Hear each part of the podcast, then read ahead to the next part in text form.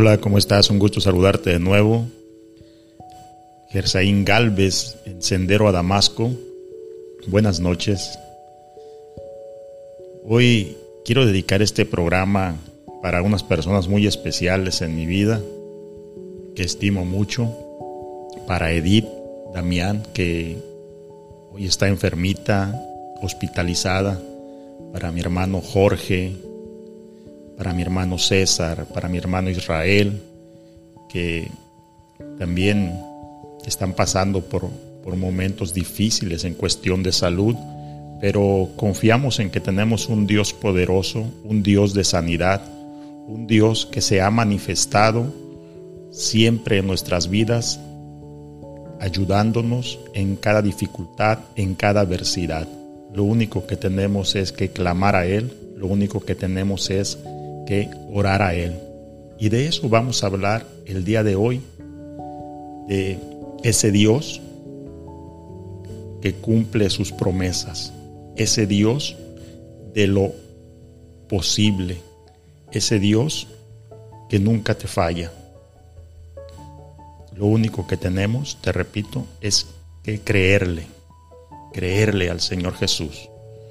Hay muchas cosas buenas y correctas que quisiéramos hacer, pero no podemos por falta de dinero, de experiencia o de conocimiento, o porque simplemente se escapan a nuestras posibilidades humanas. Por ejemplo, hoy pues quisiéramos darle la salud a, a los enfermos, a los que están enfermos, a Edith, a Jorge, a César, a Isra. Y pues no poder hacer estas cosas nos angustia y nos frustra. Otras veces intentamos hacerlas y fracasamos y también nos frustramos. Pero hay, también cosas incorrectas o malas que hemos hecho y que nos han lastimado y que han lastimado a otras personas. Y quisiéramos solucionarlas, pero muchas veces no podemos o no sabemos cómo hacerlo. El no poder hacerlo nos angustia, nos duele, nos enoja, nos deprime, nos frustra. Yo creo que todos tenemos algo así hoy en nuestra vida o en nuestra familia. Hoy vamos a hablar de esta promesa poderosa del Señor Jesús en el capítulo de Génesis 18. Acompáñame.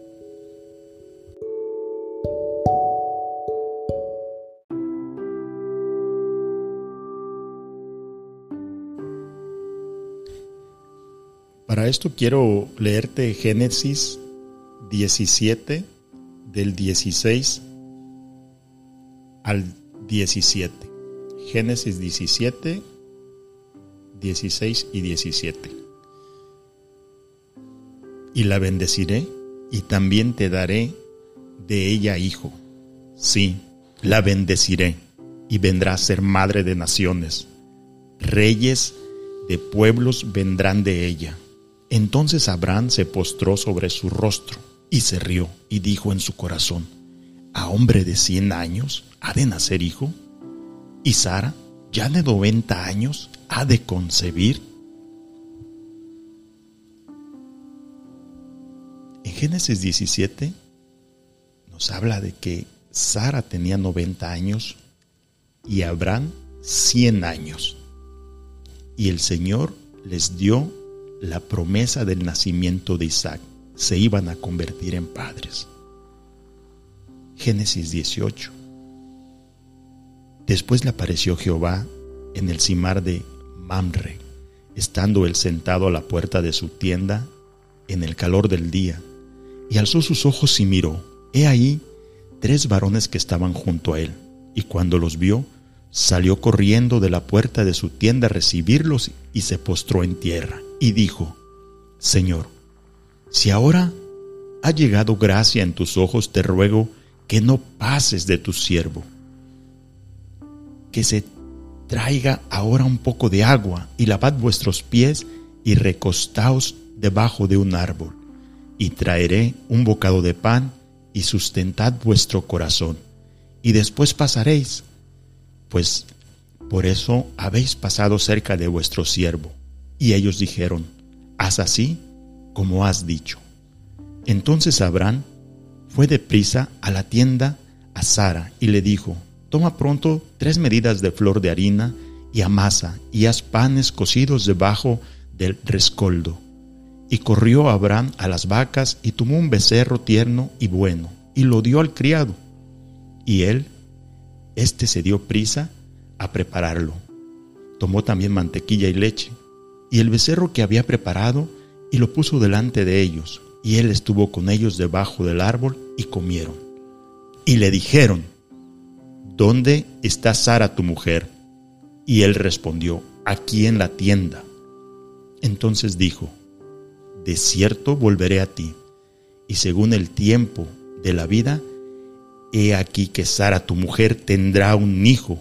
Y Sara escuchaba a la puerta de la tienda estaba detrás de él. Y Abraham y Sara eran viejos, de edad avanzada, y a Sara le había cesado ya la costumbre de las mujeres. Se rió, pues, Sara entre sí, diciendo, Después que he envejecido, ¿tendré deleite, siendo también mi Señor ya viejo? Entonces Jehová dijo a Abraham, ¿por qué se ha reído diciendo, ¿será cierto que he de dar luz siendo ya vieja? Escucha esta promesa maravillosa. Génesis 18, 14. Dice el Señor, ¿hay para Dios alguna cosa difícil? Al tiempo señalado volveré a ti, y según el tiempo de la vida, Sara tendrá un hijo. Entonces, Sara negó diciendo, no me reí, porque tuvo miedo. Y él dijo, no es así, sino que te has reído. Es una promesa maravillosa, esta de Génesis 18, donde a pesar de la duda, a pesar de la incredulidad, el Señor respalda su promesa. Si el Señor te ha prometido algo, te lo va a cumplir. Aún ante la duda de Sara, el Señor mismo, y ante la burla de Sara, el Señor mismo, en Génesis 18, 14 lo dice. ¿Hay para Dios alguna cosa difícil? nos somete, somete nuestra incredulidad. Y aun siendo incrédulos, el Señor cumple en su tiempo. Así como le dijo a Sara, en tiempo señalado volveré a ti, y según el tiempo de la vida. Y Sara a sus 90 años y Abraham a sus 100 años se convirtieron en padres. No dudes de las promesas del Señor. Pídele al Señor él es nuestro Padre. Él es el Padre de todos. Pídele lo que necesites de corazón y te lo va a cumplir. Él siempre te escucha, Él siempre te oye, Él siempre está a tu lado. No dudes, Él camina junto a ti, Él va delante de ti abriendo vereda, Él va delante de ti abriendo brecha.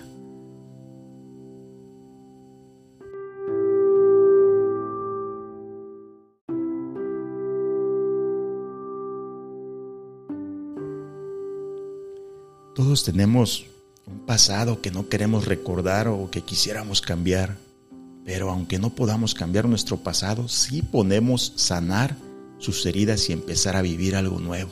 Pero ¿cómo le hacemos?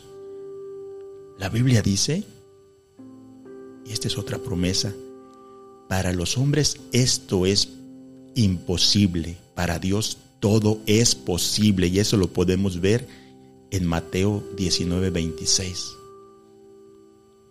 Y de nuevo recordando el versículo de Génesis 18, 14, nunca lo olvides. Porque esta es palabra del Señor. Esto le dijo Abraham, Génesis 18, 14. ¿Hay para Dios alguna cosa difícil?